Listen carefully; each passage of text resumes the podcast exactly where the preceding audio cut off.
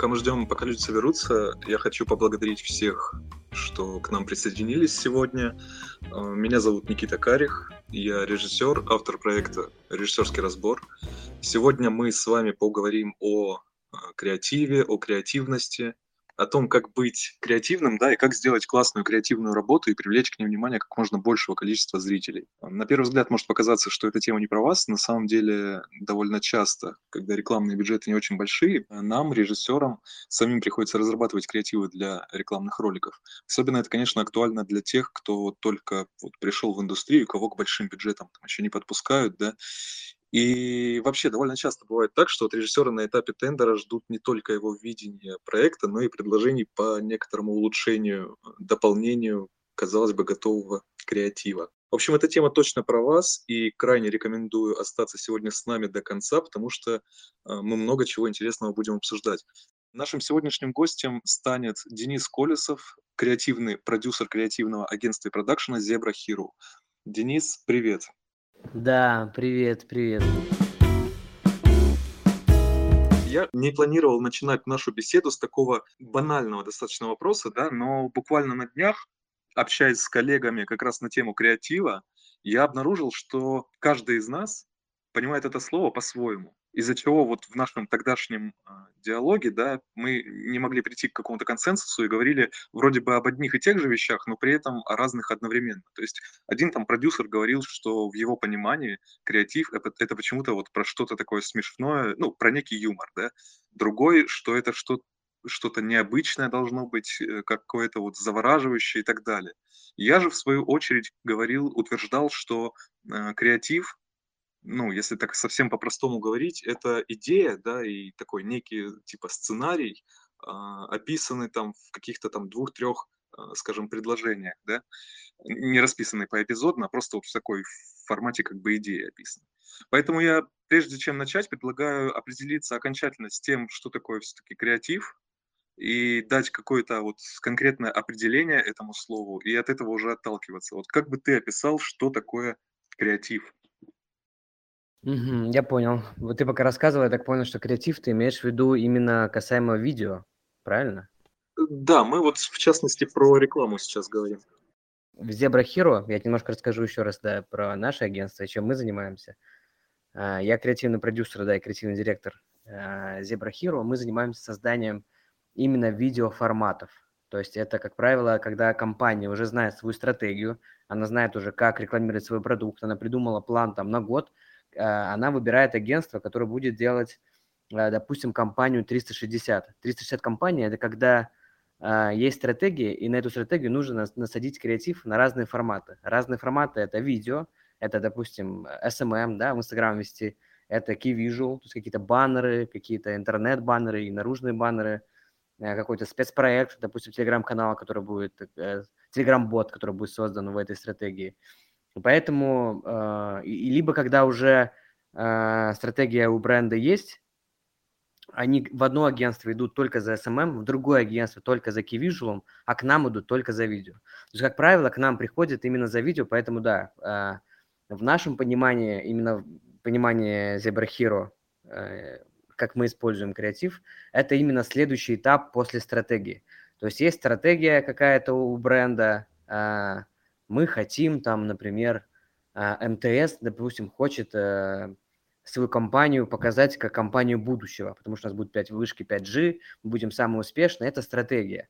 А чтобы донести эту стратегию, то есть упаковать, облачить ее во что-то, нужен креатив, чтобы донести мысль о том, что мы компания будущего, и в будущем у нас будут самые лучшие IT-проекты.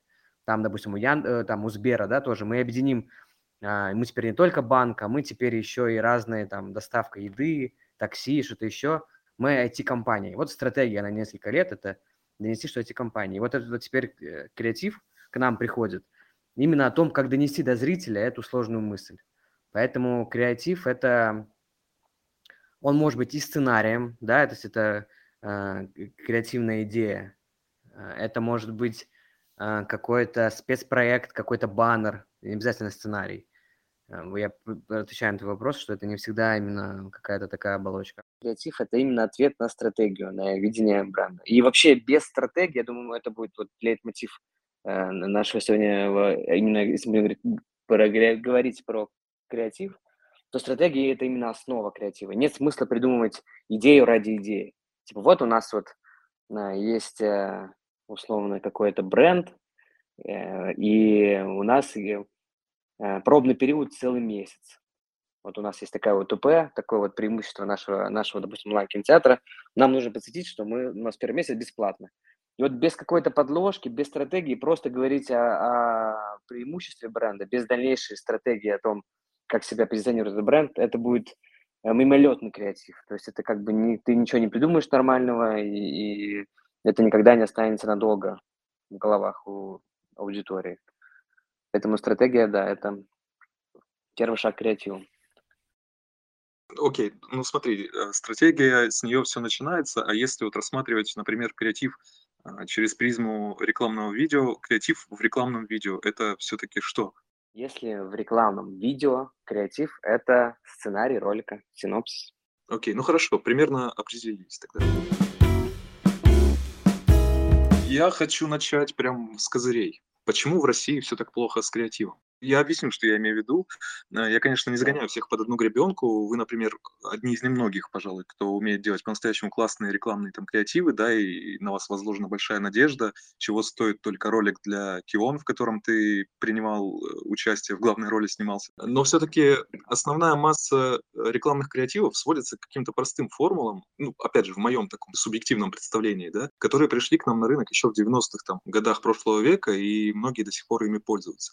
Например, там э, сравнение там какого-то плохого продукта конкурента с хорошим продуктом там, рекламируемого бренда. Как по мне, ну, этот прием уже как бы давно стал мавитоном и вызывает лишь недовольство аудитории.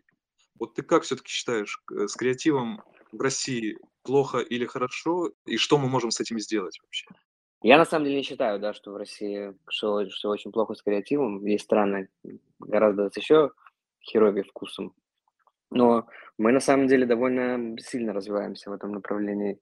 Э, мне кажется, что мы там наступаем больше там э, роликам из Британии и роликам из Запада. Именно не совсем смелость, не хватает смелости нашим брендам. Вот есть, есть такой, наверное, частый ответ на этот вопрос, что не хватает э, смелости в абсурдности, да, вот в этой странности, которая на Западу уже привычна гораздо. На самом деле у нас много классных работ, мне нравятся, допустим, и очень ролики всякие. Эм, я, к сожалению, еще не, не имел опыта с ними поработать. Но, допустим, если мы будем рассматривать 21 год, то у них там три ролика из пяти попадают вообще мне в сердце. Всякие, сейчас, если я вспомню, какой там у них был из последних, есть вещи гораздо важнее вещей. И также у Кейта был ролик, когда большой мандарин, где который Нэш Шулер снимал, что кидали вещи в помойку, они вываливались на улицу в гигантских размерах. Тоже mm-hmm. все, мне кажется, это вот очень прикольный. Но, как правило, вот на... почему я об этом начал, что, как правило, э, стоит западный, э, западные агентства, ну, не западные, э, то есть Икеа это шведский даже бренд, по-моему, или, или финка. Mm-hmm они опруют все идеи на ролике, поэтому это, соответственно, сразу гораздо смелее выглядит, потому что там более смелый клиент, он, у них другие на самом деле вкусы, и это сразу очень заметно. В России не, не все э, гиганты, у которых есть большие, такие же большие деньги на производство, э, имеют смелость поставить, допустим, бренд на э, финал. Вот, допустим, если на примере с Кионом, это хорошая работа, да, и нам она очень нравится, и это сильный отклик был в тусовке особенно.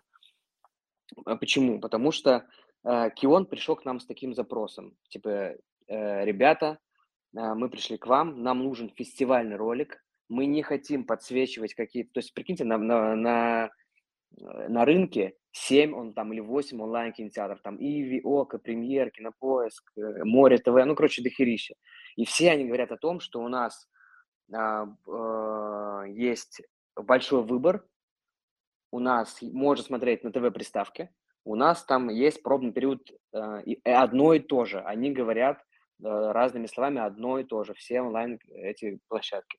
К нам приходит Кион, первый, ну, то есть новый онлайн-кинотеатр, который вообще не запускался на рынке.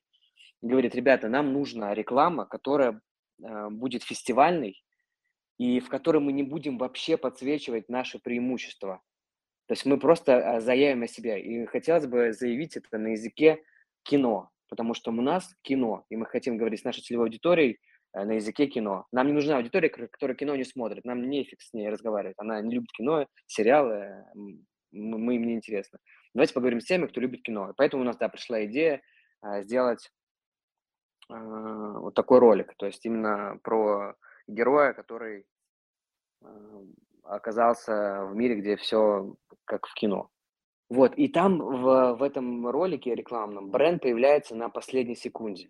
То есть ты можешь себе представить, что минутный ролик и бренд только в самом конце. К этому прям вот совсем не привыкли наши клиенты. Они любят показывать в каждой секунде прям буквально какие-то свои там либо да. логотипы, либо там какие-то Каждый бренд приходит к нам с запросом, что бренд должен появиться на третьей секунде или на первой, то есть с нее начаться. Сейчас вообще очень модно начинать с влета в логотип. Знаете, вот плашка, а, реально диджитальная, и вот логотип, и мы влетаем в логотип, и начинается только креатив, то есть сам сценарий ролика. Вот это удивительно. Но это такое, на самом деле, я потом можем к этому отдельно перейти, почему это так появилось. И вот, да, бренд появился только в самом конце, на последней секунде, и зритель, как это работает для зрителя, зритель подключился к герою, зритель понял историю, он проникся, он смотрит как какой-то, э, как мини-кино, а потом в конце он узнает, что это сделал Кион, что это сделал бренд, и он весь свой респект э, от сценария прикладывает на, э, на бренд. И получается, он то есть, подключается через сценарий к бренду. Это вот для нас такой очень удивительный, удивительный путь, который проходит зрители. И нам кажется, он один из самых правильных. Это путь бренд-контента. То есть мы, как, как Зебра, занимаемся не только рекламой, но и брендированным контентом. Тоже отдельно потом об этом, я думаю, мы еще поговорим. Но вот это вот путь, когда э, зритель подключается именно к бренду. Он, конечно, он понимает, что там можно смотреть этот кион на, на, на телевизоре, что там есть пробный период, сто процентов это все есть. Но э, дух э, кинотеатра вот нужно передавать именно вот через такой креатив. И я так понял, что Здесь в основном режиссеры и сценаристы, и продюсеры, да, нас слушают. Можно рассказать про интересный опыт, и я думаю, он будет полезный для, как вообще получился ролик Кион. А, Сережа Филатов – это режиссер, это мой друг, с которым, который изначально предложил эту идею сделать этот ролик. И мы этот ролик сняли на а, дешевую камеру с Артуром Крейтером, это оператор-постановщик. То он тоже принимал участие в креативе. Ну, то есть это, эм, то есть мы друзья все, Артур, э, Сережа и я. Э, и мы сняли этот ролик, почему я в нем участвовал, потому что мы сняли этот ролик на свою камеру, чтобы посмотреть, как это работает. Э, это называется спек или пришут. В чем отличие спека и пришута? Пришут – это просто, когда ты перед съемкой проверяешь локации, да, работу, там, выставляешь свет правильно. А есть еще спек. Это когда ты снимаешь ролик, и если он понравится клиенту, то клиент выделяет тебе деньги, и ты его э, переснимаешь. Либо клиент говорит, это классный ролик, я вас покупаю его в таком формате и выпускаю на своих площадках. Это спек. Спек обычно делают э, начинающие режиссеры и операторы, чтобы проявить себя, э, показать свои возможности. Еще если есть третий вариант развития спека, допустим, ты снял ролик с кроссовками Nike, показал Nike, они говорят, нам этот ролик не нужен, мы его переснимать за большие деньги не будем ты тогда говоришь, а вам, может быть, нужен вам ролик это для ваших соцсетей? Они говорят, нет, нам этот ролик для наших сетей не нужен. Да, ты говоришь третий вопрос. Могу ли я использовать этот ролик Nike в своем портфолио с вашим логотипом? Они говорят, окей, без проблем. И тогда якобы ты снимал ролик для Nike, и Nike этот ролик видели, и они разрешили тебе его использовать в своих целях, чтобы ты продемонстрировал свои режиссерские или операторские способности благодаря этому ролику. Вот у, у, у Киона такой же был бы был путь что вначале мы сделали спек, э, який пришут, сняли этот ролик, потому что мы друзья, и мы в роликах реально наши тоже друзья, я в нем сыграл э, такого комичного героя, э, который, переводчика главного героя. И потом, когда мы показали ролик Киону, Киону этот ролик понравился. Э, и они сказали, что давайте оставим всю команду такой, какая она была в пришуте, потому что в этом есть какая-то магия. В этом, правда, есть какая-то магия, потому что мы друзья, и на площадке была дружеская атмосфера, мы все очень прикалывались, и это есть такая какая-то там камерность, она где-то на подкорке, правда, чувствуется. И поэтому а, в этом ролике остался я. Мы его пересняли уже за нормальные деньги, он выделил бюджет. А, мы оставили почти все те же локации, там мы поменяли, по-моему, только кафе. добавили еще там гэги какие-то некоторые, переписали немного сценарий, переписали добивку, и то есть изменили там сценарий немного и пересняли его. И вот это вот отличный опыт, я ну, рекомендую часто на таких лекциях и возможных выступлениях говорить о том, что это офигенный формат для режиссера и операторов и продюсеров э, таким способом достучаться до больших компаний. Ты режиссер, у тебя нету больших брендов в портфолио, ты сам снимаешь допустим, там про кинопоиск или про МТС, какой-то ролик, и засылаешь им. Если им этот ролик вкатит, им понравится идея, или им вообще понравится этот ролик, они его в Инстаграме используют, у тебя будет в портфолио работа с МТС. Это офигенно. С Кионом э, это сложилось наилучшим вариантом. Они захотели переснять, выделив на это больше бюджет, чем, конечно же, был у нас, на, когда мы снимали спек. Я, наверное, ушел от вопроса. А вопрос был, какая реклама, почему у нас плохая реклама в России. Почему с креативом вот в России все плохо, да, печально? Да. А, вот. И Кионта э, сразу нас на это э, подписал, что мы хотим фестивальный ролик, что мы, хотим, что мы окей, что бренд будет на последней секунде. И из-за этого получилась классная работа. Вот реально классная работа. А, а, и я почему говорю, что, скорее всего, на, на мой взгляд, нашим э, клиентам, нашим брендам немного не хватает какой-то смелости довериться креативу, довериться идее, и из-за этого все приходят с одинаковыми запросами. Ребята, нам нужен 15-секундный а, ролик на ТВ с эм, брендом, который появляется на первой секунде, на второй, на третьей и на всех последующих. И, конечно, клиенту, ой, зрителю тяжело просто фокусироваться на самой идее э, и понять дух э, бренда, он понимает только его вот эти вот эм, УТП, так называемые, то есть преимущества. То есть именно бренд, бренд, бренд, бренд, бренд, бренд, бренд. И это, скорее всего, еще вот Google всех спутал, потому что когда пришел Google со своей такой э, бумажкой, э, буклетиком, как снимать нужную рекламу, и все ориентируются на это. И все тестируют в Google рекламу, э, когда и снимают. И по Google э, специфике ну, то есть это и, и, и прирола на Ютубе, это и Инстаграм там, и, ну, в основном. Бренд должен появиться на 30 секунде, крупным логотипом. Если бренд в кадре, там, если у тебя энергетик в кадре, то банка даже занимает 70% кадра. То есть это вот строгие вот эти правила, которые, ну, не все бренд-менеджеры готовы нарушить. Вот я думаю, что глобально в России у нас такая есть некий, некий страх нарушить правила? Ну, это в силу нашей ментальности какой-то. Как ты сам это объясняешь? Как ты думаешь? Вот люди у нас такие, вот почему, например, на Западе, ну, как-то вот с креативом больше дружат, да, то есть, ну, более, э, как сказать, открытые, ну, не раскрепощенные, не открытые, а как это вот правильно, смелые, да, э, люди. Ну вот, я думаю, вот, э, я вот здесь не могу согласиться, на самом деле, что это разделение по странам. Я бы все-таки, э, как бы, это именно разделение по брендам. Вот есть э, смелые бренды, есть э, э, бренды, которые не, не хотят рисковать, условно, и все. И где-то брендов таких больше в какой-то стране, где в какой-то стране таких брендов меньше. Именно из-за того, что какой-то менталитет, э, это вряд ли. Скорее всего, что просто где-то сильная вот иерархия внутри больших компаний, это сильно путает. То есть есть реально очень смелый менеджер, его поддерживает его маркетинговый директор, но главный босс, учредитель, генеральный директор это все не понимает. И, и все это рушится. Есть, когда изначально бренд-менеджер не, не хочет лезть в, какой, как, в какие-то риски, рисковать сильно, и сразу же зарубает какие-то странные и ну, удивительные, выбивающиеся из ряда идеи. А, мы почему-то, да, привыкли говорить, что на Западе, наверное, смелее реклама, потому что там все самые крупные фестивали, а мы смо- смотрим все ролики которые популярны из крупных фестивалей, типа там Кан и, и тому подобных.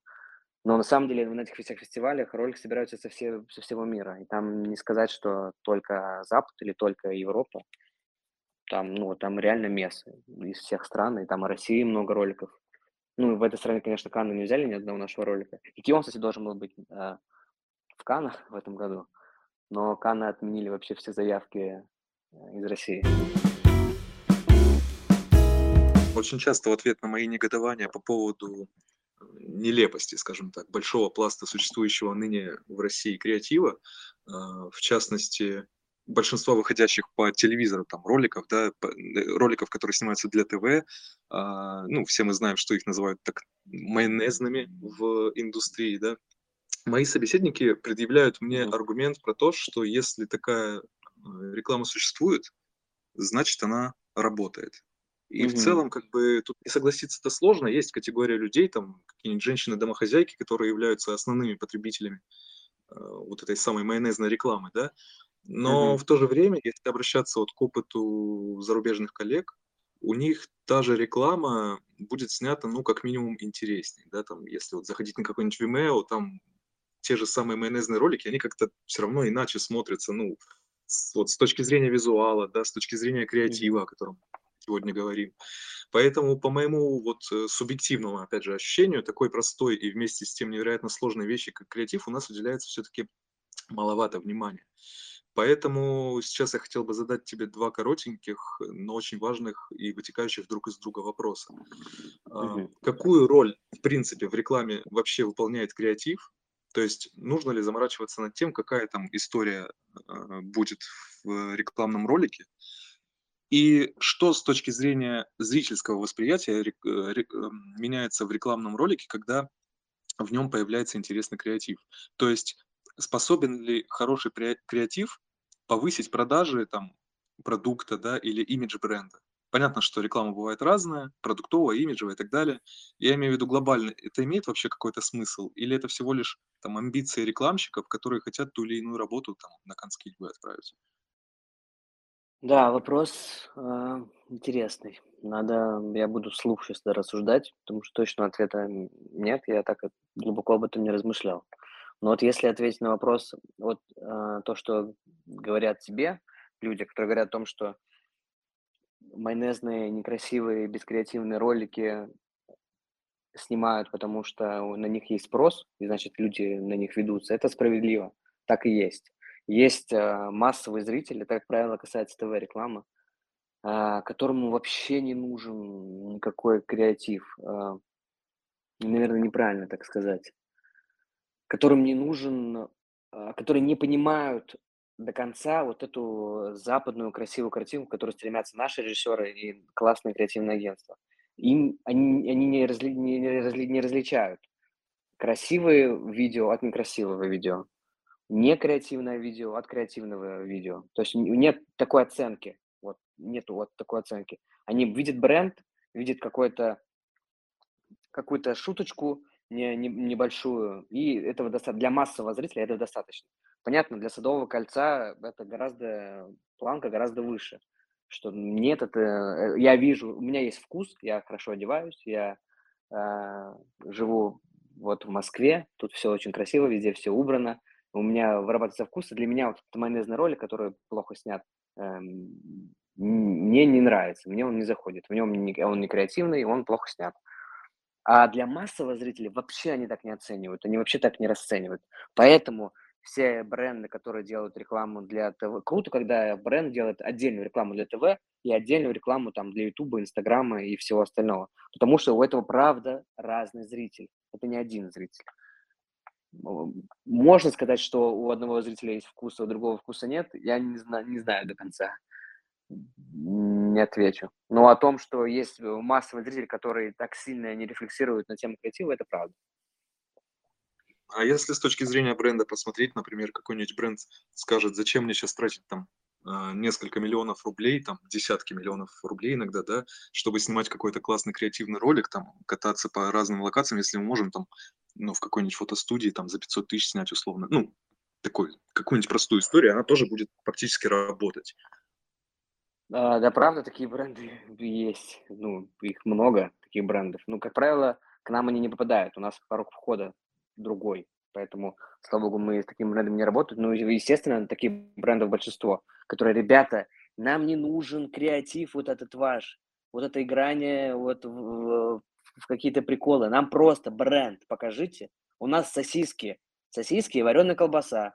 Покажите нам сосиску и вареную колбасу. Вы нахера нам вот эту вот историю про любовь рассказываете, про, про, про отношения отцов и детей. Нам это не надо, нам это не надо. Мы сосиски продаем. Это вообще, ну, мы, как, как правило, либо уходим, то есть мы иногда пролазят такие к нам клиенты. Но мы, у нас, как, как, слава богу, есть возможность отказа от, от такого, поэтому мы доброжелательно сливаемся. Но бывает и, и такое. Но касаемо больших брендов, большие компании, они на самом деле э, стоят, эм, э, все-таки выбирают подход раз э, для массовой аудитории не принципиально креативно, насколько это креативно и красиво снято, мы э, все равно будем красиво снимать, чтобы э, делать больше охват. То есть, э, получается, это, это нравится аудитории, которая ценит вкус, который есть вкус, и это также ценит аудитория, аудитория, которая все равно, как это снято. Поэтому там условно там МТС, не знаю, Икея, Э, там, это, это компании, которым реально важно, то есть, чтобы этот ролик снял Шулер, там, например, чтобы у этого ролика была очень крутая художка, чтобы у этого была классная камера и, и, и все, все крутые знаменитые актеры, вот им правда важно. Хотя на, в целом э, для ТВ-рекламы они могли там сбавить обороты, но для них это все важно. Поэтому тут опять все зависит э, от, от, от брендов. Конечно, конечно бы хотелось, чтобы все, а, все компании, которые рекламируют, знаете, там же есть вообще на ТВ, может, какую-то вообще презентацию в PowerPoint там некоторые компании пускают, типа шифер, шифер, там, ну, вот это же вообще жесть. До сих пор это присутствует в какой-то форме. Было бы здорово, да, чтобы все бренды в какой-то момент э, насмотрелись зарубежных роликов, так же, как насмотрелись их большие компании. Потому что когда ты несешь идею продавать э, большую компанию, ты, как правило, переносишь ее на референсах за рубежа. Это либо на каких-то классных э, роликах из России. И они это ценят, они это понимают, почему это происходит. Слушай, ты с презой про PowerPoint мне напомнил э, момент, когда я там, ну, у меня нет дома телека, и я там приезжаю к маме в Таганрог, э, Ростовской области, и смотрю региональный там, ну, у нее дома телевизор, да, я включаю его, смотрю региональную вот эту вот рекламу ужасную, и Блин, и она работает, ты знаешь, ну, как бы люди все равно, там, вот, которые живут там в малых городах, они как-то, э, ну, все равно верят там своим вот там производителям окон каких-нибудь, не знаю, там, распространенная вот эта вот тема. Это правда. Они узнали, что есть окно, они узнали, что оно по скидке, они узнали адрес. Все, они поехали в Леруа Мерлен скорее это покупать. Им не нужно вообще, что это окно там история про какую-то муху, которая застряла между этих окон, чтобы показать, насколько они толстые и, и не пропускают звук. То есть им такие истории нахер не нужны. Ну, реально. И, как правило, вот если отвечать на этот вопрос, что в этом правда есть смысл, что нужно, если ты большой бренд, а, если ты маленький бренд, и у тебя нет э, возможности делать разную рекламу, то, скорее всего, тебе логичнее выбрать рекламу в лоб. Если у тебя есть там а, один слот в ТВ, тебе не нужно сильно придумать классный креатив, чтобы рассказать про окна. Это справедливо на самом деле. Но когда ты большой бренд, у нас вот в Зебре разделяется на три этапа идеи, э, на три формы. Это обычная реклама, это, наверное, ту, которую мы сейчас обсудили про окна. Ну, мы все равно стараемся делать в ней какой-то интересный хук, но там немного возможностей. Креативная реклама – это условно Кион. Это реклама, имиджевая реклама, которая э, там ну, условно сейчас пока основная имиджевая реклама. И третье – это брендированный контент. То, чем мы занимаемся, это э, когда бренд снимает короткометражные фильмы, клипы, э, сериалы на свои деньги. Имиджевую рекламу, вот на второй этап, ты должен перейти только тогда, когда у тебя уже отлично работает продуктовая реклама. Нет смысла снимать имиджевую рекламу, если у тебя продуктовая реклама не запущена. Это, ну, у Киона это была продуктовая реклама, ой, имиджевая. У них уже работала продуктовая реклама параллельно с нашим имиджевым роликом. Не мы ее снимали. И тот же самый брендированный контент, третий этап. Нет смысла снимать брендированный контент, если у тебя нет продуктовой и имиджевой рекламы. Ты вначале отбей там все, отбей в имиджевой рекламе, только потом, если у тебя остались деньги, остались силы, и э, ты хочешь пойти э, выше и достучаться до аудитории, которая вообще не, спо- не смотрит рекламу, у них везде блоки, и ты хочешь с ними по- поговорить э, напрямую, делай брендированный контент. Вот это три разных этапа. И, скорее всего, на первом этапе креатив в меньшей степени приветствуется, потому что там, правда, нужно побольше показать бренда. Именно вот заявить о бренде и о том, что он предлагает. В имиджевой рекламе хочется передать дух бренда, то есть показать ну, как с Кионом, да, что он чувствует, э, что он э, уважает кинозрителей, то, что он понимает, какие вкусы, там, отсылки к Джокерам, там, ну, то есть именно говорит с аудиторией на одном языке. Поэтому, да, есть такое разделение, что без кре... и реклама, которая меньше креатива, а есть реклама, которая основана на креативе. Первый и второй этап. Вот, кстати, на канале э, транслирую такую мысль ребятам о том, что э, режиссер рекламы э, должен в первую очередь понимать, что он снимает э, ролик для бренда, да, и не забывать вот все вот эти наши творческие амбиции, это, конечно, хорошо и классно, mm-hmm. но тем не менее мы должны не забывать, что мы снимаем в первую очередь для бренда.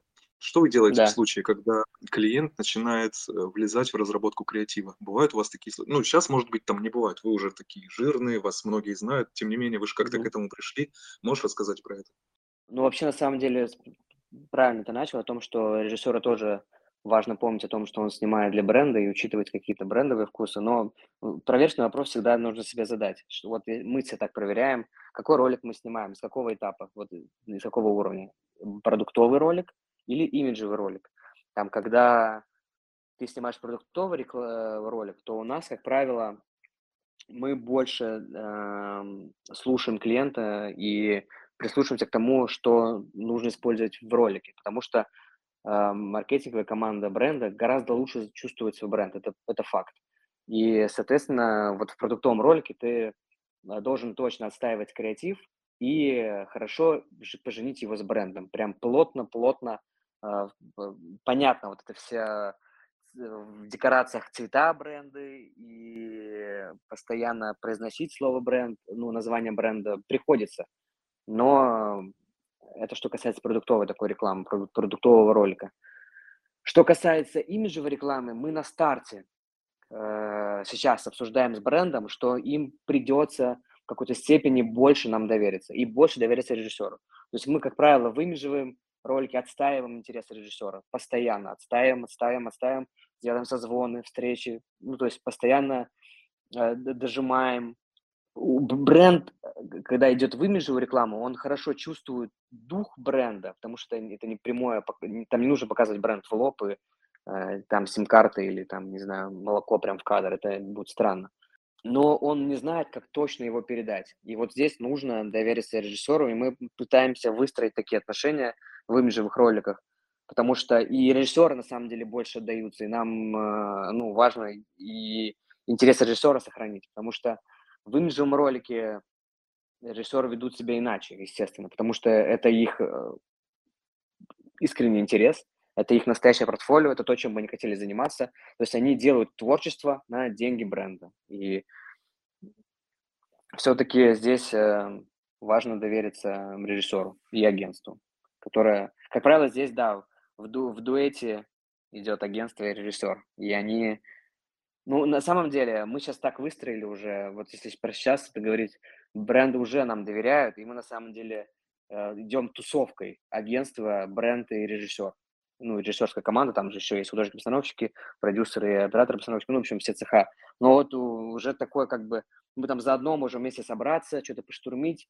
Э, как правило, все это молодые, молодые со стороны бренда, со стороны режиссера, и мы сами в Зебре все такой у нас подход, здесь больше тусовочный уже.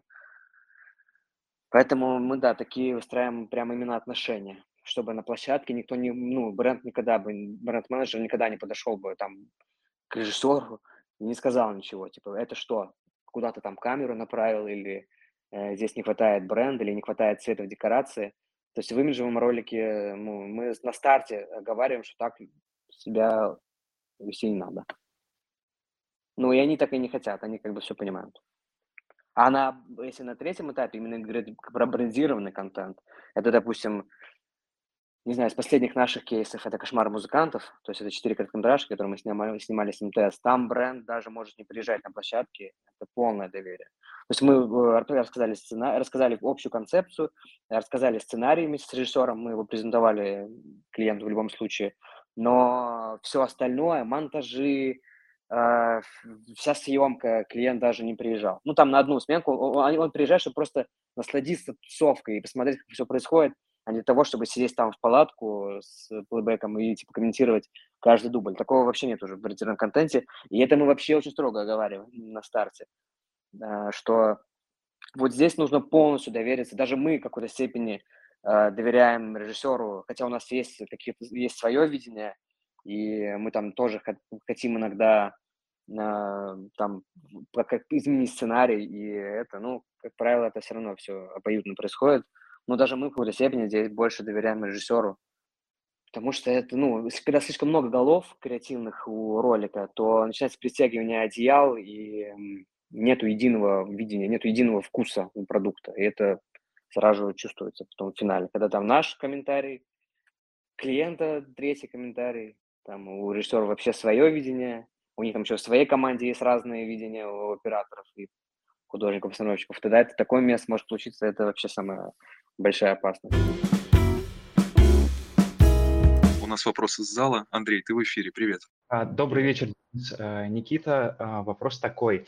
А, он будет к Денису. Креатив он сегментируется как-то по возрасту, условно говоря, это там, а, там от 16 до 24, это там вот абсурд, э, яркий креатив, может быть, визуальный креатив, или наоборот, это история. А, например, для женщин 45 плюс это совсем другой креатив, вот, например, как в Икее, это что-то мягкое, такое, mm-hmm. вызывающее эмоцию, легкого удивления, может быть. Mm-hmm. Такой вот вопрос. Да, понял вопрос. Хороший. Но ты на самом деле, задавая его, на него уже и ответил. Все так и есть. Вот если даже взять компанию э, МТС, вот, допустим, большая гигантская компания, в ней есть, это для примера, потому что не везде так, и мне очень нравится такая схема. У них две маркетинговые команды. Одна команда занимается массовым сегментом. Это все люди старше 25. Э, это те, кто смотрят Нагиева на телеке, это те, кто там видит Ивлееву, это один сегмент. А есть молодежная команда, бренд-команда, которая занимается именно молодежью. Это с 14 до 25. Они делают всякие клипы с Хаски, с, с э, Оксимироном. Они делают какие-то визуальные концерты с VR. То есть именно там они с Дорой снимают клипы с э, Big Baby Tape. Ну, короче, они говорят на языке именно молодежи. И поэтому это яркая, понятная сегментация. Потому что люди, которые старше там 35, они не знают никаких бибитейпов, они не знают всяких дор, они не знают э, там Вали Карнавал. Поэтому, конечно, ты на них никак не построишь креатив. И что касаемо сценария, то, про что ты спрашиваешь, отличается ли э, именно восприятие вот этого визуального абсурда, какого-то странности, то да, да, взрослая аудитория не выкупает вообще абсурд, ну, они вообще не понимают, это, это факт. То есть, когда к нам приходит э, компания и говорит, нам нужен э, ролик если мы говорим про комедию, нам нужен комедийный ролик для аудитории старше 45, то это э, очень простой юмор, такой близкий к уральским пельменям, возможно, без каких-то сильных странностей, очень теплый, домашний, уютный. Это, это правда есть такое. Для подростков им прикол вообще просто визуальный какой-то абсурд, где Big Baby Tape с огромной головой, с маленькими ножками идет что-то там по городу. Ну, короче, и они вот орут с этого, и это им, им классно. И Нагиева они вообще не воспринимают. Вот э, молодежь, им все равно, что там Нагиев поет там с Ивлеевой. Хотя Ивлеева специально была поставлена в массовый сегмент, чтобы как-то еще нравится молодежь. Но все равно для них снимаются отдельные проекты. Скажи, пожалуйста, как вы думаете, вы сказали, что вот в России мало креатива хорошего, а как вы думаете, э, если его будет очень много, то есть вообще вот одна будет креативная реклама, вот мы убираем майонезные ролики, не будет ли здесь такого эффекта, как называемый баннерное привыкание, да, когда а, зритель видит один язык, с которым с ним все время общается, и он просто начинает его как вот э, в почтовом ящике нам кидает какие-то сообщения там рекламные одного типа, и мы просто привыкаем начинаем его игнорировать. Не знаю, я так не могу сказать. Я думаю, что креативной рекламе тяжело адаптироваться. Она все время будет разная. И прикол-то креативной рекламы в том, что ты постоянно удивляешь и ломаешь ход. А в продуктовой рекламе ты не ломаешь ни форматы, ни ход, ничего. То есть даже когда, помнишь, Йота а, появилась на ТВ-компании с минималистичным каким-то синим экраном, где ничего-ничего не происходит, а просто это реклама Йота на ТВ. Там, по-моему, был ролик. Или там такой же был баннер. Если бы все были, это креативная реклама. Если бы все бы так э, коммуницировали, то, конечно, это бы приелось. И, но прикол в том, что креативная реклама, она потому и креативная, потому что она отличается от других. Поэтому креативная реклама никак не сможет приехать. Это всегда разные, разные ходы. Все равно я подытожу, что я не, не думаю, что в России, а, именно Россия не может э, снимать креативные ролики. Все-таки у нас просто меньше смелых брендов, тем, чем в других странах. Скорее всего, только из-за этого. У нас меньше больших гигантских брендов. У нас реально, по факту, ну, прям гигантов, ну, их можно по пальцам пересчесть. Там 15 компаний гигантов, которые уже отработали продуктовую рекламу, и у них есть средства и ресурс там э, снимать имиджевую рекламу. А в других странах тоже э, все также снимают продуктовую искусственную рекламу, а потом переходят на этап имиджевой рекламы и снимают ее. Просто там гораздо больше ну, компаний с миллиардным оборотом, чем у нас. А, Денис, то есть правильно я понял, что совет режиссерам, да, чтобы быть креативным, это быть в контексте текущей ситуации на рынке рекламы, и все время нужно сламывать, да, все время нужно вот видеть тот язык, например, все, э, реклама все цветная, а я бац, и делаю черно-белую. И на этой почве рождается и тот самый креатив. Потому что мы понимаем, что креатив, например, 10 лет назад, он был в одном культурном контексте. Сейчас, например, там это какой-нибудь там лук определенный, вот это зерно классическое. То есть я, например, делаю там без зерна, и я супер креативный. Ну, главное, чтобы это отвечало бренду. То есть, если ты делаешь ролик с брендом, то понятное дело, что если ты делаешь его все цветные, а я сделал черно-белые, то должно откликаться с позиции бренда. Типа бренд решил а, э, вернуть э, линейку одежды, которая была популярна в 50-х годах. И ты запустил рекламу, которая черно-белая, и она реально вырывается из кластера, но она отвечает, этот ход отвечает позиции бренда и вот этой рекламной кампании на полгода, там, запустить линейку старой одежды то это супер. Всегда супер, и это, да, нарушая контекст, э, просто ради нарушения, так тоже не получится. Слушай, я вот, кстати, э, Денис, про контекст с тобой еще хотел немножко поговорить, потому что э, в комментариях... сейчас, слушай, там был еще вопрос, там в конце был вопрос, и я, наверное, хотел на него ответить. Типа, что да. делать, чтобы режиссерам, чтобы быть креативными? Я еще раз, я начал с этой мысли, наше общение и хочу его чаще повторять, снимайте чаще сами про рекламу для брендов, не спрашивая бренды. И вот если у вас получится, вот, ну, то есть здесь вы на самом деле заложите свой вкус, свое видение бренда и то, о чем бренд вообще мог не думать. И когда вы им покажете, то есть найдете, допустим, да даже нас, то есть у нас есть выход прямой на клиентов, на всех, и когда вы нам покажете, вот мы там, за своей тусовкой из индустрии или Moscow Film, там, School сняли ролик для мегафона, нам кажется, прикольно получилось, могли бы вы показать э, там мегафону, и это реально может сработать. И чтобы снимать креативную классную рекламу, нужно, конечно, ну, идти впереди бренда, именно свой вкус им показывать. Это, это такой лайфхак, который не все знают почему-то, но это очень классная вещь. Про контекст тут интересный вопрос, к которому наверняка ты был не готов. Насколько, я читаю, насколько актуально то, что говорит спикер? Бренды уходят. Не, почему? Вопрос вообще супер на самом деле. А, это касаемо как чего, я говорю. Насколько, а, насколько вообще есть смысл снимать сейчас креативную рекламу, ну, да, когда да, нет да, вообще никакой рекламы. Да, да. Но то же самое было и когда начался карантин по поводу ковида, да, два года назад. Тоже, да, вот у нас не было... Сейчас хоть какие-то съемки есть, но не было вообще никогда никаких съемок. 3-4 месяца, по-моему, вот весной 2020 года. Сейчас тоже э, рынок замер, это правда. Ушли большие компании и зарубежные. Э, Икеа та же самая ушла. Но потихоньку раскручивается на самом деле рынок. Возвращаются, не возвращаются зарубежные компании, а просто просыпаются большие компании и адаптируются под, ну, все адаптируются. Всем нужно все равно продавать продукт, жизнь не остановилась, всем нужно пользоваться продуктами, Яндексу, МТСу, ну, понятно, Авито – все большим компаниям нужно продолжать жить, и им нужно продолжать делать рекламу. По поводу того, нужна ли им сейчас супер креативная реклама типа условного Киона, думаю, нет. Это справедливо подмечено. Прям какое-то... Сейчас все больше сосредоточены на продуктовом подходе. Особенно компании, у которых и так не было э, много денег.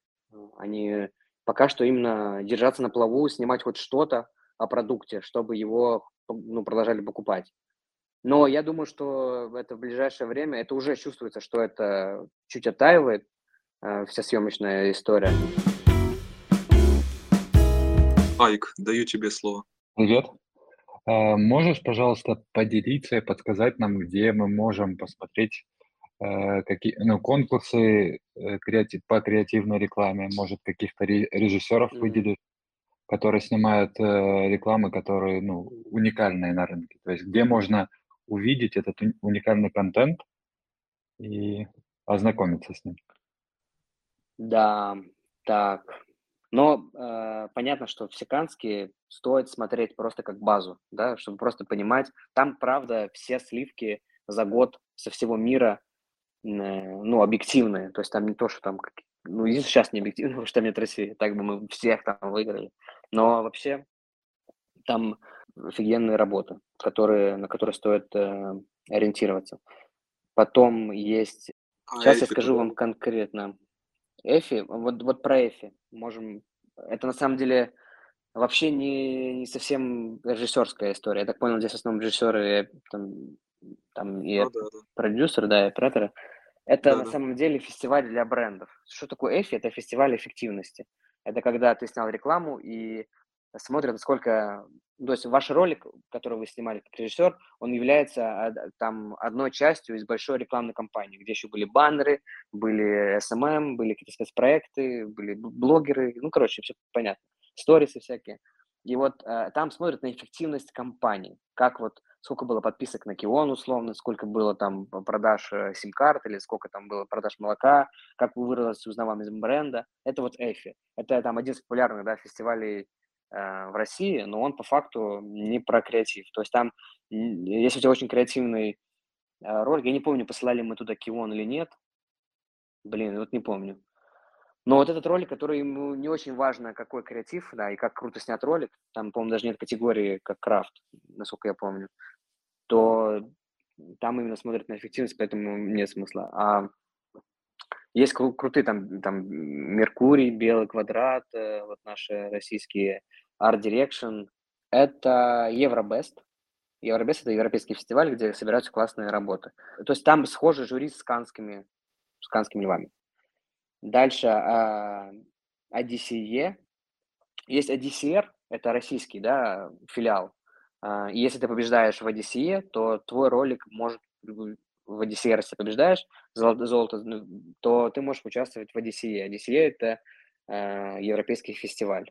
Он тоже очень популярный, очень престижный, и там тоже собираются офигенские вообще работы из наших Red Apple неплохой и Эпика. Эпику я не говорил, да, еще? Эпика Awards. Это офигенный тоже фестиваль, э, который именно смотрит... Вот вам, как режиссерам, я бы советовал именно там черпать вдохновение, Потому что вот Эпика и там IDCE и Евробест – это вот фестивали, э, которые стоят где-то рядом с канскими, но не такие популярные, как бы как Канны, но там офигенные крафтовые, вообще хитрые ролики, а, офигенно снятые, с классными, с классными, ну, креативом, с классным.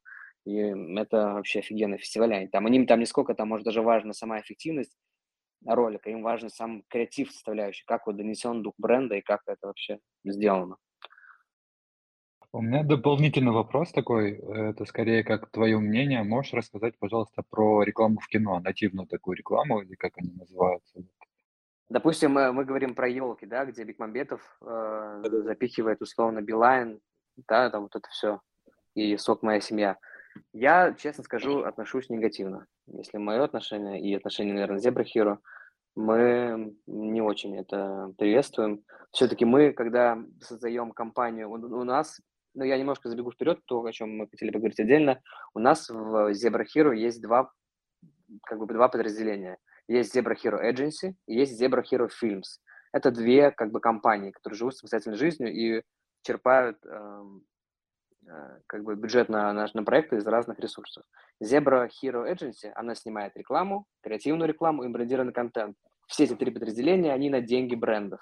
То есть мы именно снимаем, если это брендированный контент, это может быть тоже сериал, это может быть тоже полнометражный фильм, как с Лего, да, например, Лего-фильм. Это брендированный контент, который такого масштаба приобрел.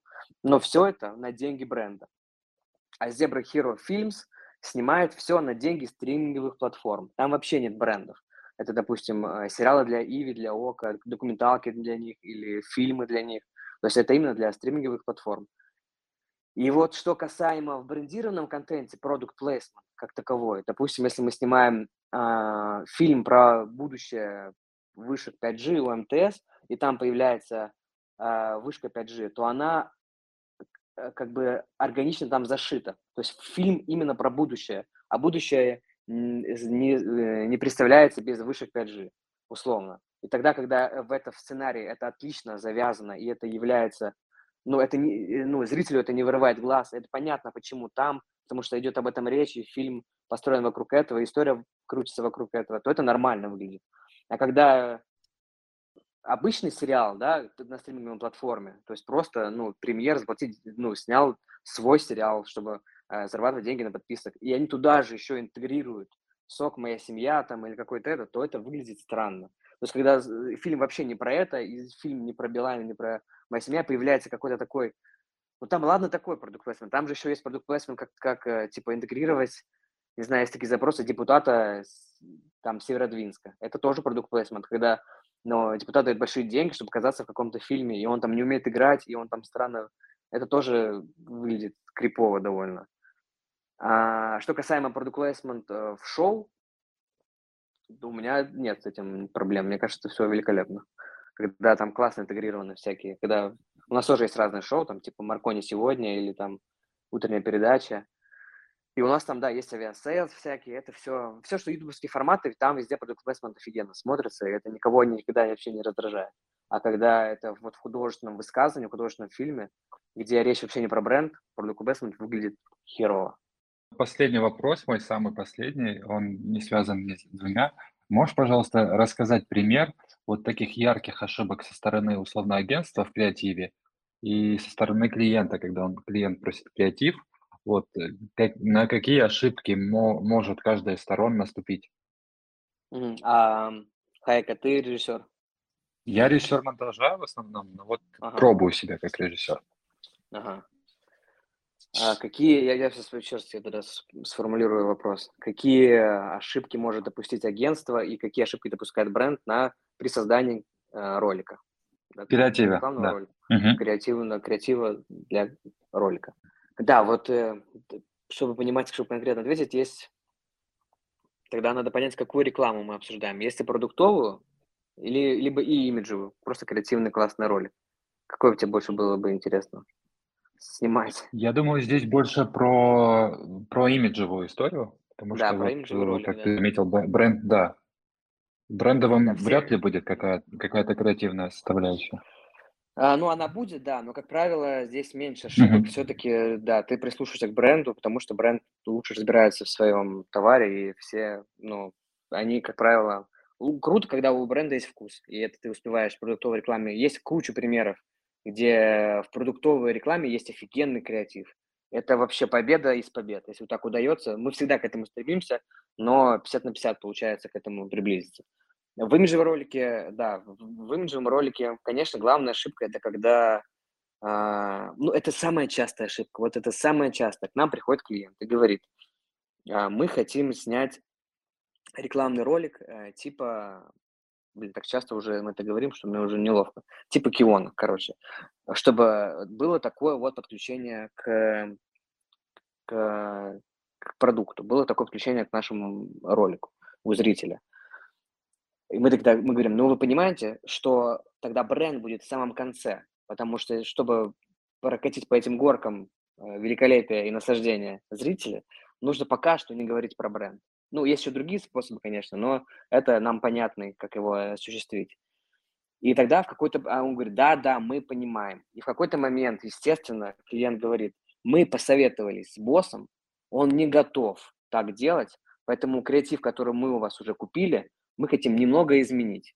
Немного изменить, это говорит о том, что полностью досу- напичкать его брендом. То есть ролик сразу начинается с бренда, чтобы полностью рушить всю концепцию. То есть там было, знаете, там была добивка как слом, да, вот то, что бренд появляется в конце. Теперь бренд появляется в начале, и весь ролик теряет вообще былой смысл.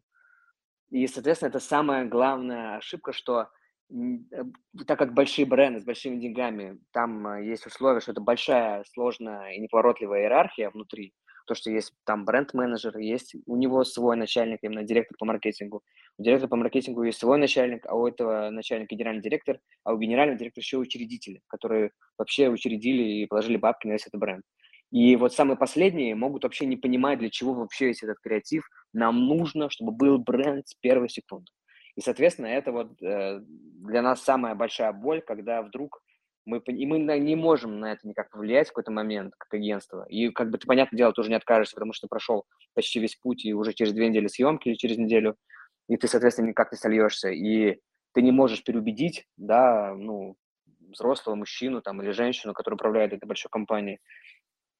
И это вот, э, да, одна из ошибок, которая чаще всего встречается и которая больнее всего.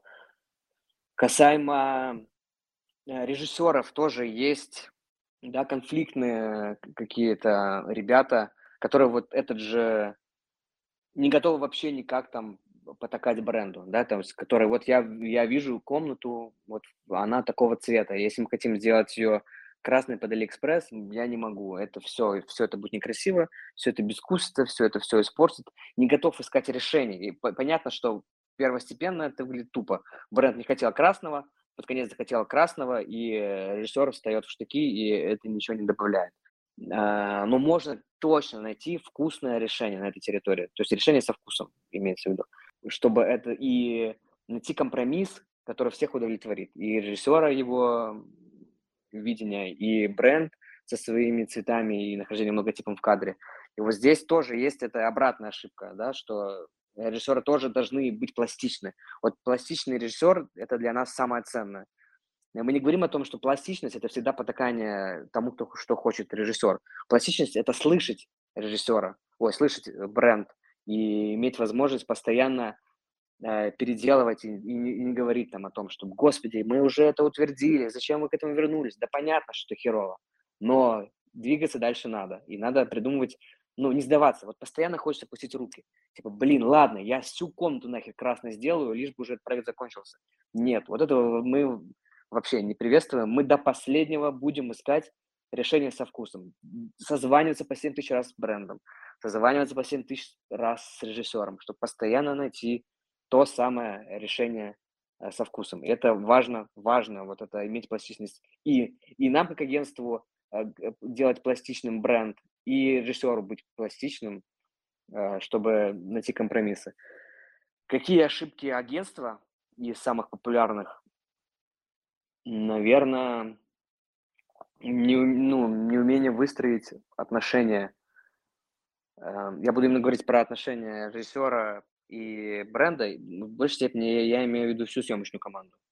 Это все цеха. И как бы и оператор-постановщиков, и художников-постановщиков, и костюмеров-художников. Просто, как правило, за них несет ответственность режиссер, за их креативное видение. Но в целом э, это не, не выстроить на налаженный контакт между брендом и режиссером, это, мне кажется, есть большая проблема – а, агентств некоторых. И, может быть, и в нашей там когда-то это проскакивает, когда мы, ну, коннект не установлен. И, за, и это очень влияет на конечный продукт. Прям видно, что, ну, не было, друг другу не слышали люди в какой-то момент вот как раз об этом я хотел с тобой тоже поговорить. Я недавно писал пост про то, что о креативе и о креативности, да, суть которого, если там в двух словах, сводится к тому, что для того, чтобы стать заметным, вам нужно быть в чем-то первым. Ну, собственно, то примерно о чем ты говорил Андрею, отвечая на его вопрос, да. То есть, например, предложите там клиенту креатив, который будет уникальным, нигде ранее там не использовавшимся без каких-то там штампов, Uh-huh. или наоборот, там высмеивающие эти самые штампы, да, э, такой инструмент в наших руках тоже есть, и тогда ваша работа станет заметной, от чего выигрыши останутся все. Там у клиента возрастут продажи, вас заметят в индустрии, работы станет больше. Mm. Вопрос. Есть ли какие-то секреты создания удачного креатива? И, может, ты прямо сейчас можешь на нашим слушателям дать какие-то советы, которые помогут им в будущем в разработке классного креатива? Какие-то там упражнения, например?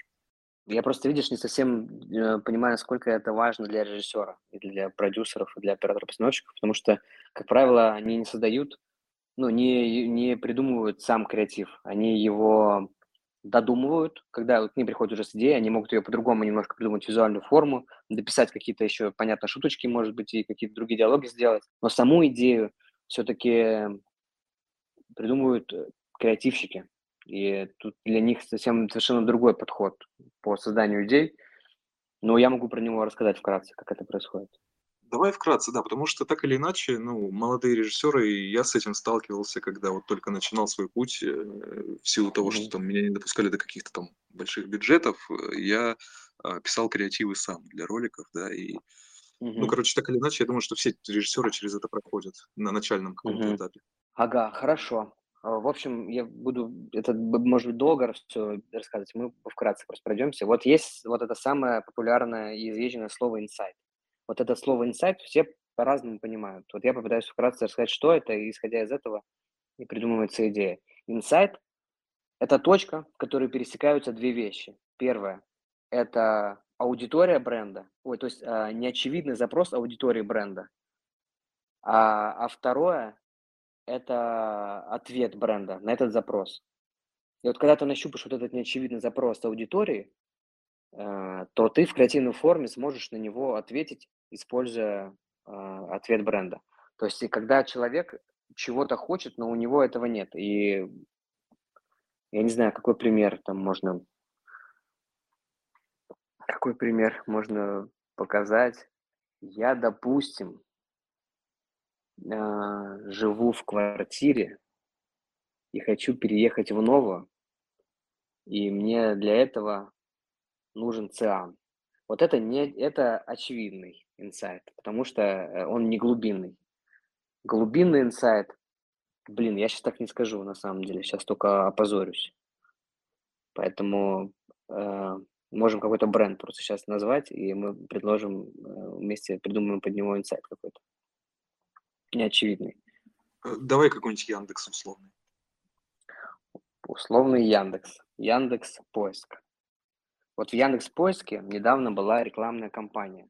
Э, типа, что нет, э, там ролик был такой, там несколько виньеток, и в несколько виньеток, типа, нет ничего странного, что ты не знаешь, во сколько разводятся мосты в Питере.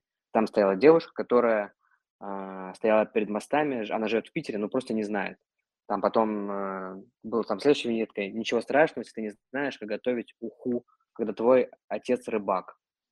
И, и там реально сидит девушка Жаркова, Саша, и она, типа, готовит суп из ухи, э, и плохо его готовит, а батя там рыбачит на фоне, типа, что И для всего этого есть а, а, ответ Яндекс Поиск, который поможет ответить, найти ответы на все эти вопросы. И вот инсайт – это неловкость вот этой аудитории, когда ты что-то не знаешь. Допустим, вот, допустим, ты, ты живешь в городе, в Москве, к тебе приезжают люди из другого города, из которого ты переехал в Москву, и говорят, погнали куда-нибудь в Москве, а ты не знаешь, куда пойти в Москве.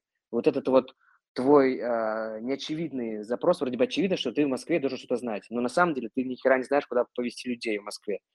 И это вот неочевидный запрос, и на него есть ответ. Есть Яндекс Поиск, который поможет найти тебе ну, ответ на твой запрос.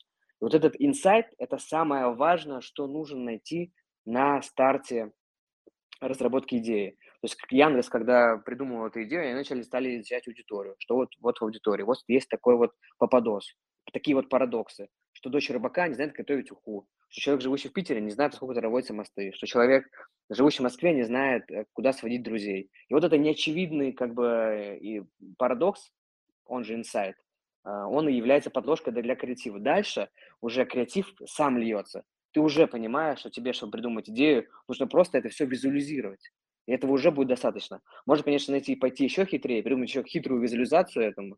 То есть все то же самое, но в космосе. Или там все то же самое, там, но где-то в каком-то форме клипа, там, да, какой-то песни. Ну, придумать уже какую-то креативную форму для этого инсайта. Но уже, даже визуализировав этот инсайт, уже получается классная креативная идея. Потому что зритель узнает в ней себя потому что у него есть такой же внутренний неочевидный запрос. То есть нет, ну, что-то без ответа в голове. Какие-то какие там парадоксы.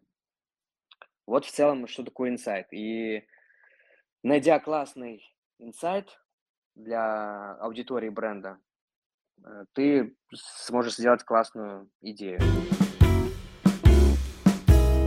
Как в вашем случае строится процесс создания креатива? Вот как вам из, из, из ничего там получается придумать какую-то идею, которая потом э, собирает кучу восторженных отзывов? Э, инсайт это понятно, mm-hmm. да, как бы, но это, это какие-то мозговые штурмы, как это вот... Э, ну, да, то есть нам гораздо легче, то есть если мы сейчас говорим о том, как придумать идею режиссера, как придумать идею креативного агентства, нам понятно, что у нас для этого есть больше ресурсов. После получения, бренда, после получения брифа, естественно, у нас начинается этап ресерча.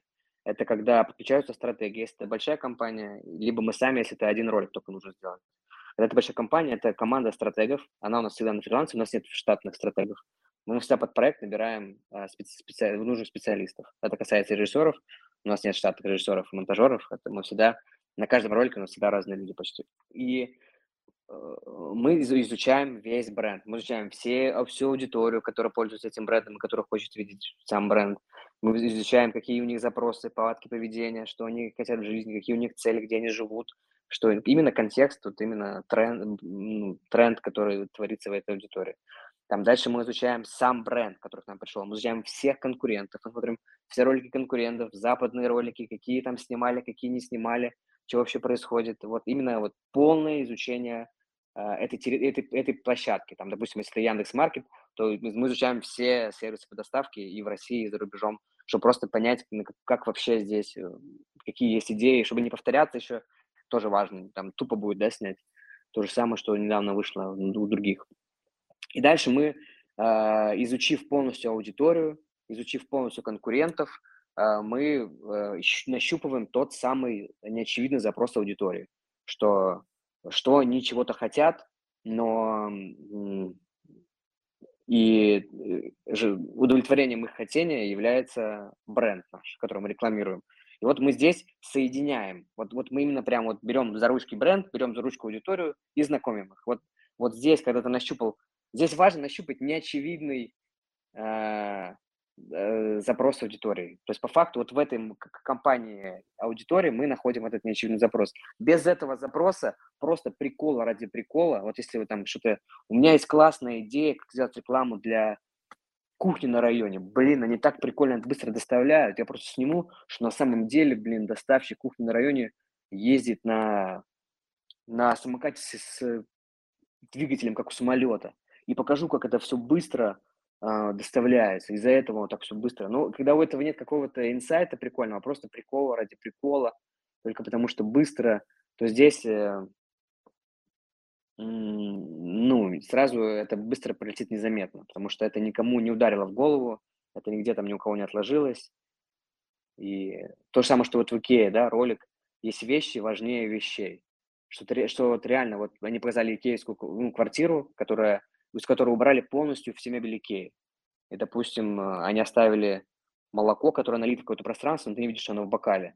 И потом ты на самом деле оцениваешь, насколько я вообще помню то, как, ну, насколько я чувствую бокал, когда пью воду. То есть я реально пью воду. То есть я, ну, или я общаюсь с другом, когда пью воду. Я не думаю о стакане. Я именно думаю о друге или о девушке, с которой я общаюсь сейчас за столом.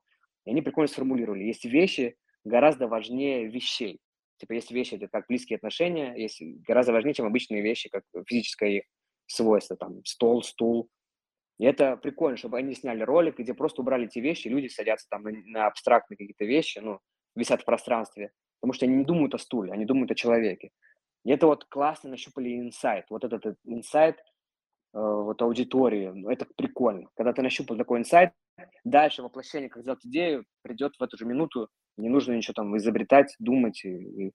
То есть у тебя просто есть насмотренность и вкус, да, то ты быстро придумаешь решение на этот инсайт. Оно у тебя с первой полки достанется сразу же. Прикольно, когда достался второй полки или с третьей, это когда не, когда не очевидный инсайт, у тебя родилось неочевидное решение, это разъеб вообще сразу же. Когда вот это все получилось, это супер. Поэтому для того, чтобы не имея стратегов, мы, а мы часто делаем проекты, не подключая стратегов, если мы говорим только о ролике, а не компании, Тут нужно просто сидеть и ресечить, смотреть все аудитории, которые любят, допустим, если онлайн-кинотеатр, что они смотрят кино, смотр, какое кино они смотрят, э, российское или зарубежное, потом, что вообще снимают другие онлайн-кинотеатры, что вообще в Канских львах выигрывает на территории онлайн-кинотеатров. И вот, вот здесь, вот здесь насматривать, насматривать, насматривать, насматривать, думать, думать, думать, думать, думать. В какой-то момент тебе просто подкидывается вот в голове это, о, реально, вот аудитория вот этого хочет. Я могу это им предоставить. Этот бренд может ему это предоставить. Я в этой форме это все покажу.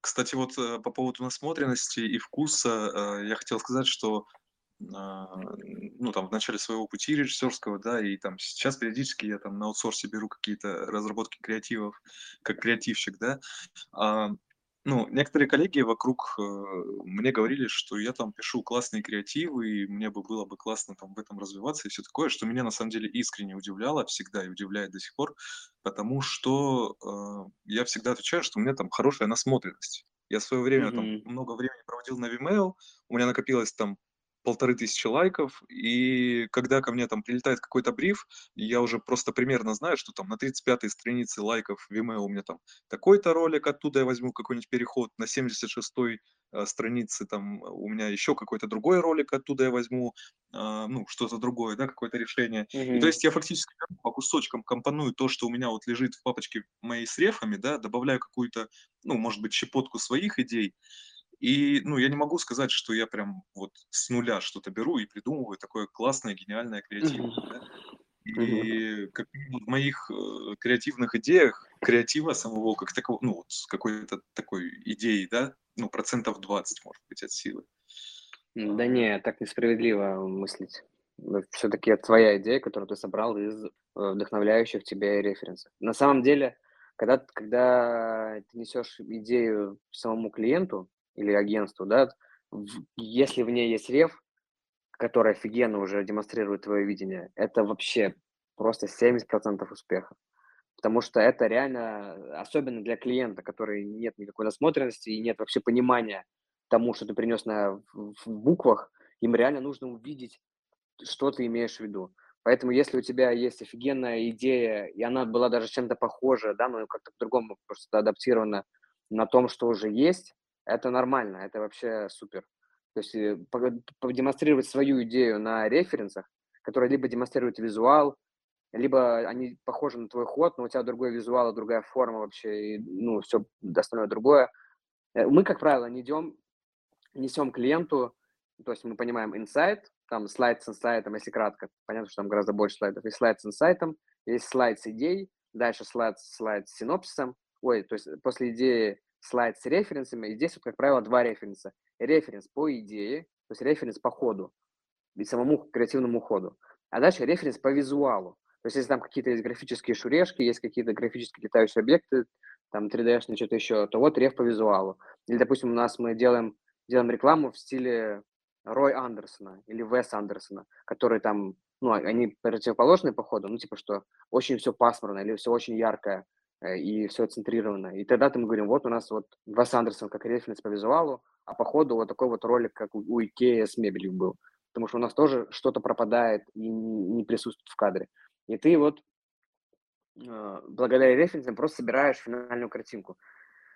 И поэтому, если ты, э, если ты просто, типа, я вот увидел референс и предлагаю вам сделать то же самое, только в России, то это херня. Конечно, э, в этом нет никакого, нет никакой ценности. А если ты придумал идею, и чтобы ее понятно визуализировать и понятно рассказать, используешь референсы, которые просто помогают представить, как это будет выглядеть в финале, то это супер, супер класс. И это нельзя сказать, что э, в этом нет моего участия. Это, конечно, это твоя идея. Просто ее так, ну, собрал в такой форме презентационной, чтобы она была понятна. Слушай, кстати, вот касаемо референсов, например, ты упомянул сейчас э, Уэса Андерсона, да, вот эта вся центрированная его композиция и так все такое прочее, а, но это мы знаем, что Уэс Андерсон такой, ну, такой вот у него стиль. При этом, когда он сам нащупал этот стиль, ему ж нужно было как-то объяснить, как это все должно выглядеть, да, как это выглядит в его голове. Там, Ему-то кому объяснять? Ему никому объяснять не надо было. Ну, я это к тому, что вы, например, пользуетесь какими-то референсами не из рекламы зарубежной, а какими-то там изобразительным искусством, может быть, каким-то там вообще искусством, ну, вот что-то еще вы берете из жизни, какие-то идеи, там, может быть, референсы. Да, мы можем взять идеи даже из всратого ТикТока, ролика, чувака, который в деревне что-то снял. И такие, вот, Вот здесь посмотрите, какая жизнь в глазах у человека. И, и это и является новой искренностью нового поколения и нового вообще 21 века. Мы хотим вот сделать ролик с таким человеком. И, э, может быть, референс вот такой.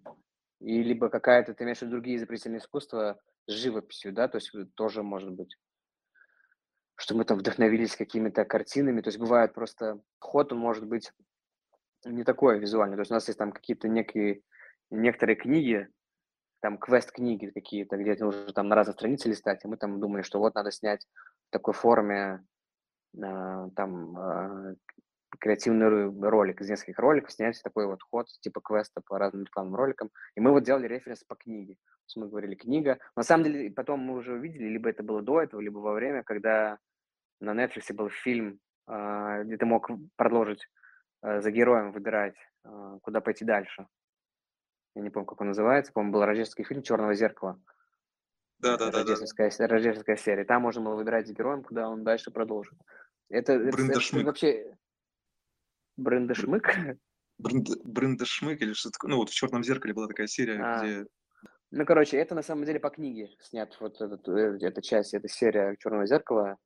И, и мы тоже, по-моему, мы как, как раз эту книгу тоже несли да, для похожего хода и, или какую-то картину можно принести, что вот здесь вот, э, там, условно, Клода Мане, да, что у него там везде зашиты эти злые лица. Ты смотришь там на пейзаж классный, где-то в лесу вот это страшное лицо, которое пугает.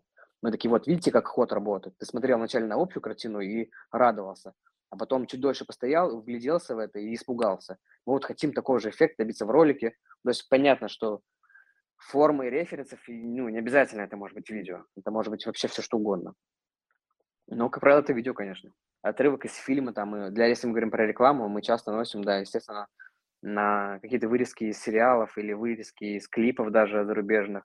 не обязательно это, это такой же рекламный ролик. Не, это вообще не всегда так работает.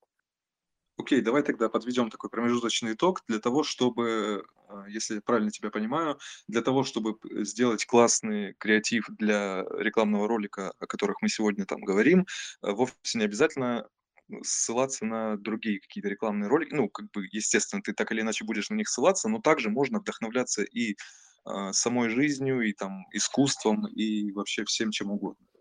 Да, вообще, вообще сто процентов. Особенно если вы можете сами снять что-то допустим, вы там какой-то сделали пришут, или вы уже типа сделали вот этот ролик, который хотите презентовать, вы его как-то на, на коленке сами сняли, ну, дома, и клиенту показали, и это вообще офигенно. То есть Кион так появился, да, мы сняли пришут на коленке и показали, им очень понравилось.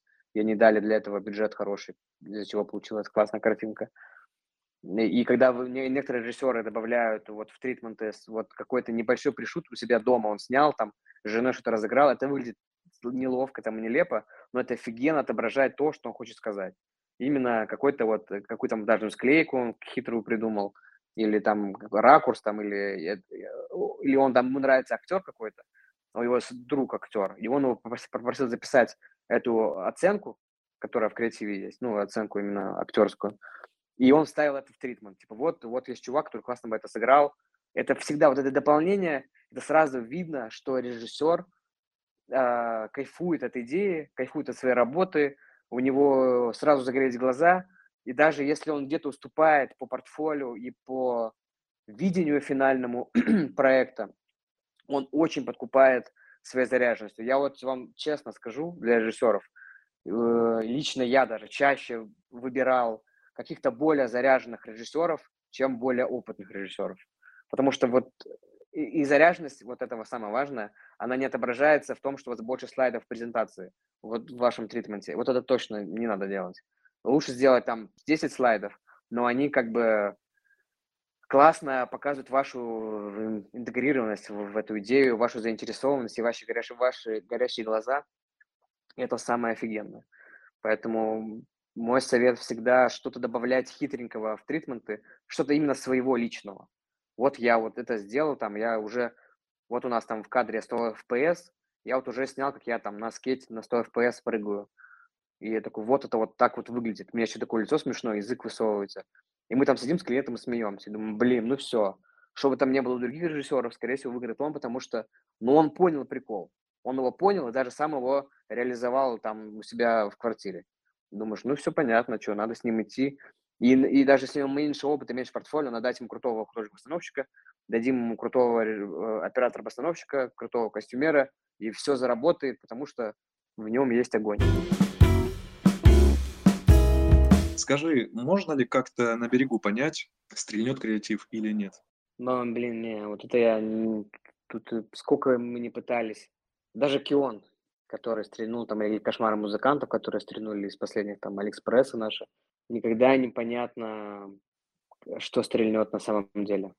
У нас еще есть социальные проекты, ну, в основном они на тему насилия в тюрьмах, тема, которая заботит нас давно уже. И мы никогда не понимали, поймут ли это или не поймут, зайдет или не зайдет. Какая-то есть интуиция к каждому проекту, который мы делаем. Ну, у нас, в отличие от других агентств, есть возможность делать то, что нам нравится. Мы, я уверен, что э, больше возможностей, потому что мы независимое агентство, мы очень маленькое агентство.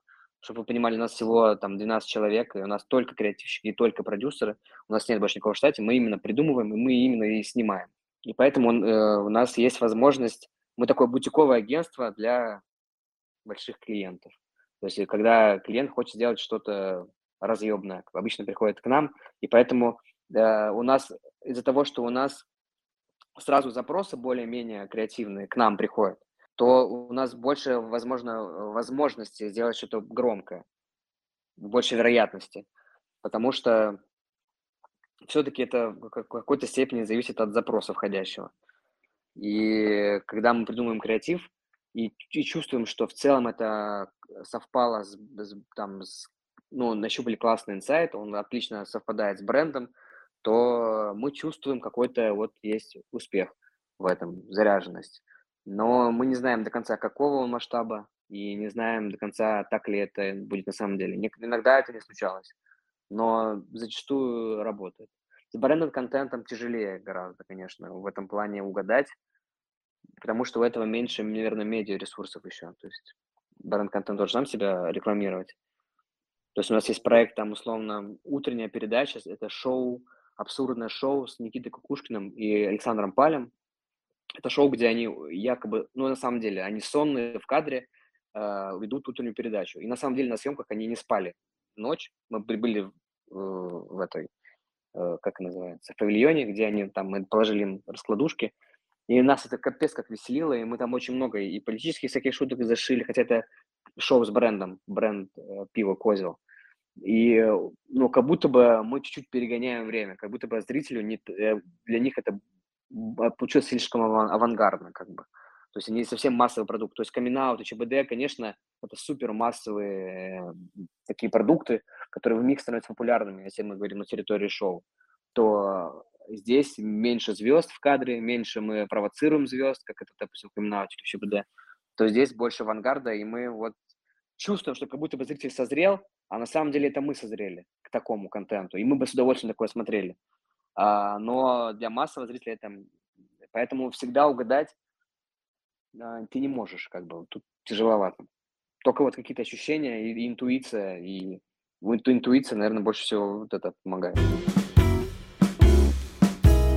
Про бренд-контент как раз-таки напоследок хотел с тобой поговорить. У меня остался финальный вопрос. А, за пример я хотел бы взять свою маму, которая смотрит телевизор, да, и, казалось бы, является той самой целевой аудитории майонезной рекламы, о которой мы начинали как бы говорить, да, э, говорили в начале нашего разговора. Тем не менее, если помнишь, Сбер лет, наверное, пять, может быть, уже больше назад снял новогодний ролик, который, кстати, длился несколько минут, его прям полностью крутили по телевизору, я не представляю даже, сколько они бабок в это все влили, а, где бабушка с внучкой приходят, э, собственно, в отделение Сбера, и пока сидят в очереди, бабушка рассказывает там историю своего детства. Это, конечно, не бренд-контент, тем не менее, такая mm-hmm. имиджевая история, там на три минуты, такая приятная, новогодняя, и вот все в таком духе. Вот, казалось бы, ролик несмотря на то, что длится там несколько минут и не говорит о том, что э, какой там Сбербанк хороший и ну, вот такие какие-то моменты, да, внимание зрителя удерживает история. И Мгм. очень э, мама, я помню, о нем хорошо отзывалась, прям такая, посмотри, посмотри, там что-то вот как-то мне прям рекламировала его. Да, это Вот офигенный ролик, ты чё, я его тоже люблю очень. по- понял, да, как у меня? Да-да-да. Вот э, в чем, собственно, секрет э, бренд-контента? Есть ли какие-то фишки его создания? э, Или это вот буквально какой-то короткометражный фильм, в конце которого мы ставим просто логотип и никакого отношения к бренду в течение ну, всего хронометража он может не иметь? Вот это супер вопрос, очень правильно ты его сформулировал. Нужно ли зашивать бренд, либо не зашивать в брендированный контент? То есть в чем вообще отличие? В целом Zebra Hero, как агентство, еще до появления Zebra Hero Films, стало да, обсуждаемым на рынке там еще лет пять назад благодаря а, вообще первым проектам на этой территории, в брендированном контенте. То есть у нас еще пять лет назад было шоу с блогерами для Samsung YouTube TV. Если вы, если вы смотрели фильм, э, клип «Татарка», помните такую певицу, с Ильей- с Ильичем она была а, в отношениях? Да, да. А, или чем, она, у нее был клип «Алтын, Алтын» вроде бы, и там она на, на тачке, на, на какой-то дрифтила такой девятки раздолбанной, ну что-то такое в Питере. Это один из клипов. То есть там была такая серия клипов, снятых на Samsung.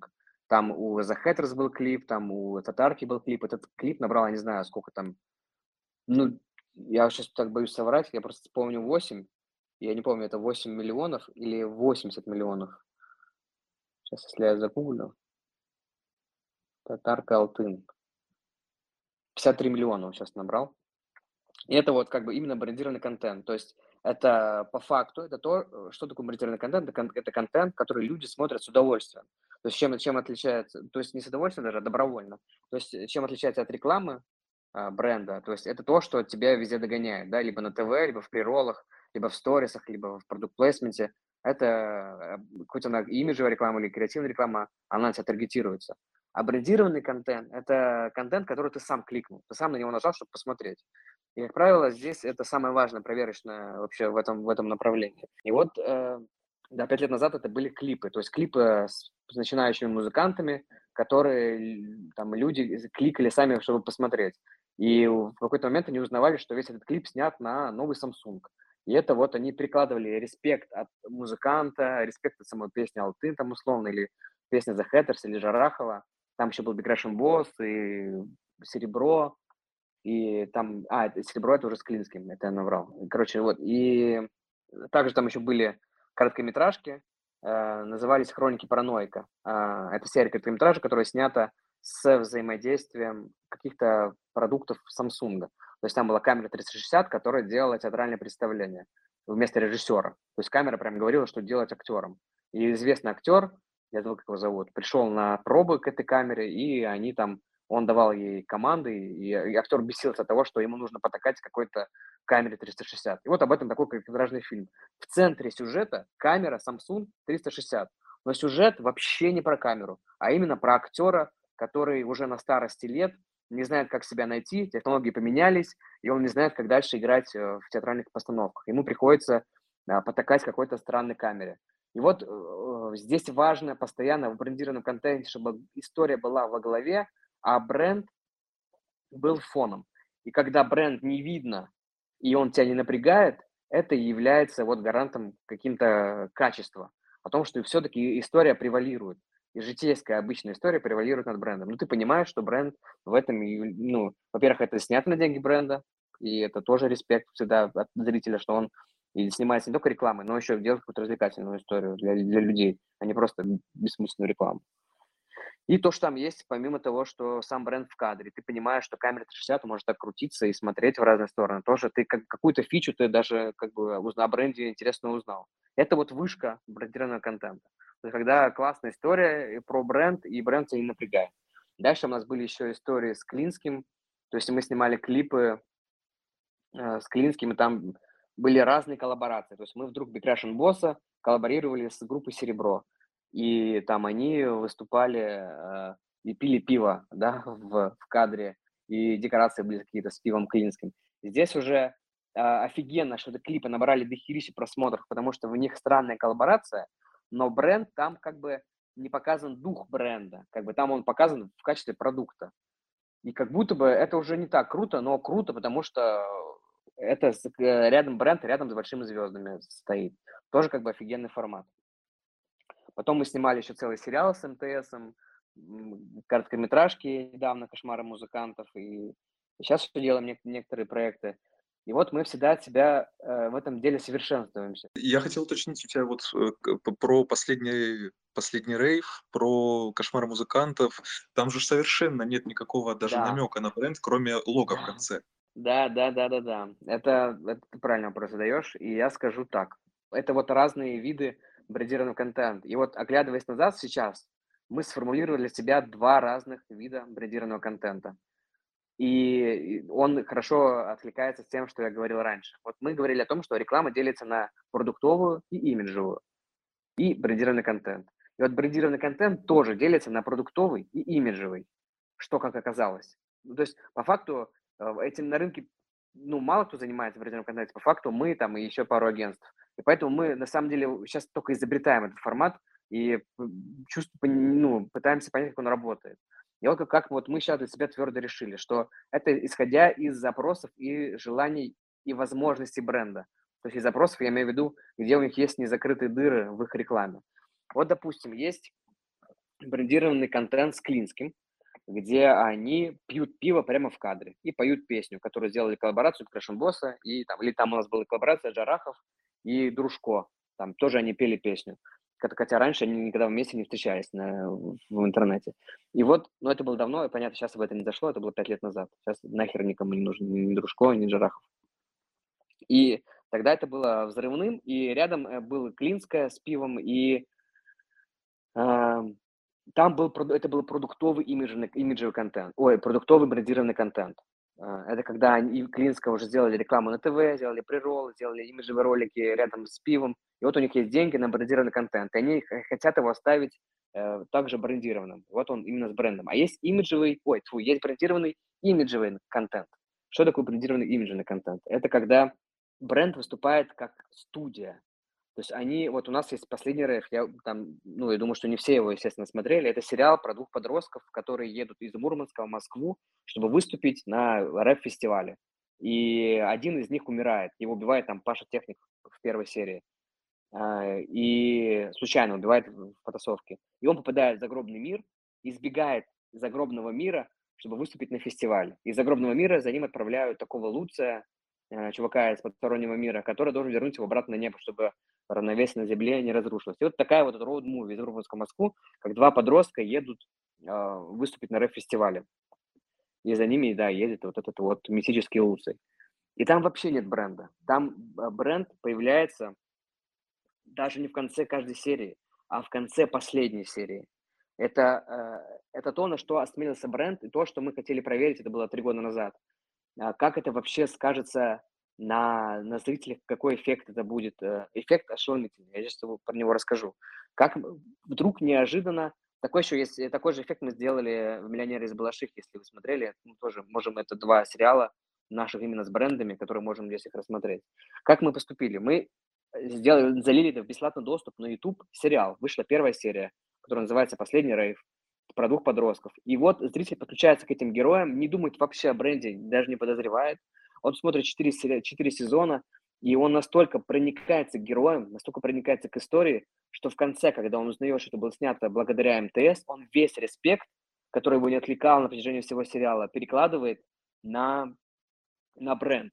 То есть он такой, господи, все было так здорово, и МТС меня не напрягал. И спасибо ему большое, что он понимает мои вкусы. Это был для подростков сериал, естественно. Это был молодежный сегмент МТС. И подростки респектнули. У нас было там несколько тысяч комментариев там под последней серией, типа «Респект МТС», «Куплю симку», там «Спасибо большое, что сделали такой продукт, что понимаете, о чем я говорю». И это именно имиджевая коммуникация. Понятно, что мы не можем отследить, а, насколько было много покупок сим-карт после этого сериала. Это никак не отследить, какой ну, прирост Э, покупок там у бренда. Но э, у этого просто э, атмосфера вокруг бренда, бренда, атмосфера вокруг бренда у аудитории 15-24 сильно увеличилась. потому что был, ну, сделали такой продукт. Есть «Миллионеры из Балашихи», то же самое. Там такой сюжет, что какой-то горе-предприниматель купил булочную, а она оказалась секшопом. И он, э, ну, он по бумагам купил ее, несмотря там, бул, ну, так как булочная, а, булочка называлась. Он потому что булочная, а булочка это называлась секшоп. И э, все там, весь сезон он якобы ведет блог. То есть это в стиле мокюментари, по форме мокюментари, там он постоянно ходит с оператором и говорит о том, что я якобы там горе, знаете, как инфо-цыган, который расскажет, как э, вывести свой э, бизнес на новый уровень. Это был полностью художественный сериал, но просто в форме мокюментари. Но зрители на Ютубе подумали, что это реальный, реальный блог какого-то горе инфо-цыгана, который решил всех как бы облапошить. И это было... Какой-то момент все начали понимать, что это художественный сериал, и только в конце, в последней серии э, мы сломали даже четвертую стену. То есть там герой, там у этого героя есть бабушка, которая говорит, слушай, а ты почему э, никому не говоришь, что это э, не сериал, а, а, а не блог, а сериал, который сделал модуль банк. И главный герой такой, о чем ты говоришь, какой бред. Он такой, ну, посмотри, здесь даже режиссер за кадром. И камера поворачивается, и там полная съемочная группа в кадре. А костюмеры, там, режиссер с флэбеком сидит. И он как бы в таком шоке, как бы герой. И мы здесь сообщаем о том, что на самом деле это был не блог, это был художественный сериал бренда Модуль Банк. И здесь работал тот же самый эффект. Люди, которые думали, следили за героем, следили за историей, вдруг узнали, что это принадлежит все бренду, и весь респект переложили сериала на бренд. И это офигенный эффект. И здесь нету, соответственно, тоже никакого продукта, не было в кадре, мы не рекламировали никакие э, сервисы Мдульбанка, ничего. Не... Просто мы сделали что-то для аудитории, которая любит бизнес.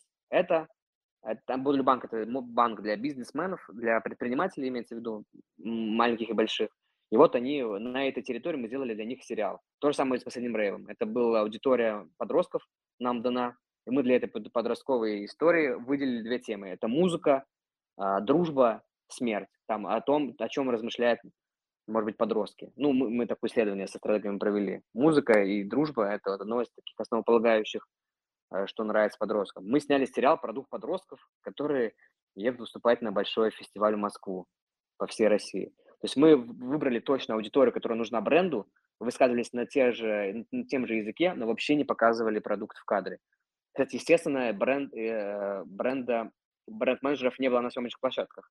То есть это два именно творческих проекта, где и БМТС, и модуль банк полностью доверились э, Зебра, Зебре и команде режиссера э, полностью отдались этому, этому проекту. То есть это тоже очень важно. То есть, про что я говорил в самом начале, что в брендированном контенте, как правило, работает только все на доверии, иначе все порушится. И бренды, которые выбрали для себя путь брендированного контента, должны это понимать.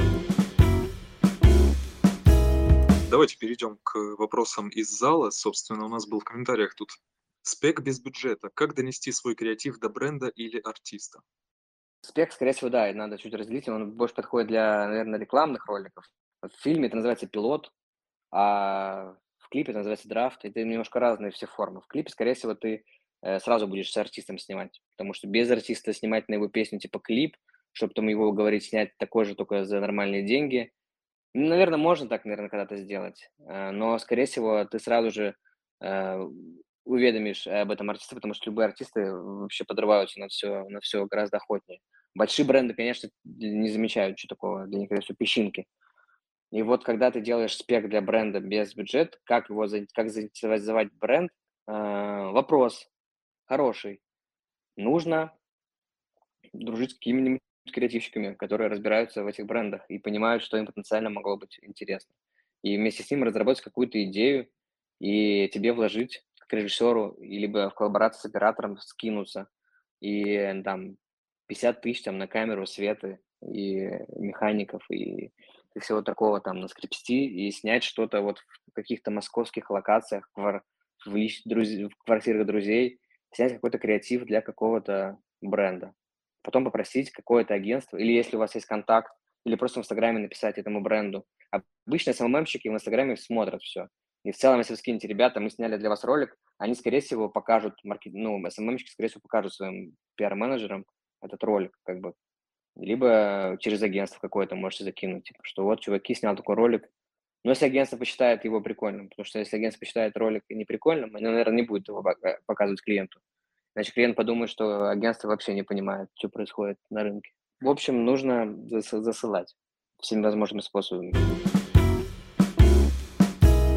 На этом у меня все. Спасибо большое да. всем, что были с нами. Спасибо тебе, Денис, что нашел время и присоединился, рассказал кучу всего интересного. Я очень надеюсь, что в нашей компании тебе не было скучно, и угу. наши слушатели усвоили урок, и в дальнейшем креативный рынок России будет радовать нас новыми классными рекламными имиджами и любыми вообще другими проектами. А, спасибо еще раз тебе большое. Все, пока-пока. Да, ребята, все, всем большое спасибо за вопросы, за то, что слушали душнинские эти все беседы. Удачи всем. Я думаю, с кем-то еще мы встретимся точно в этом, в этой битве за креатив. Все, всем пока. Обнял, пока, поднял, пока. пока.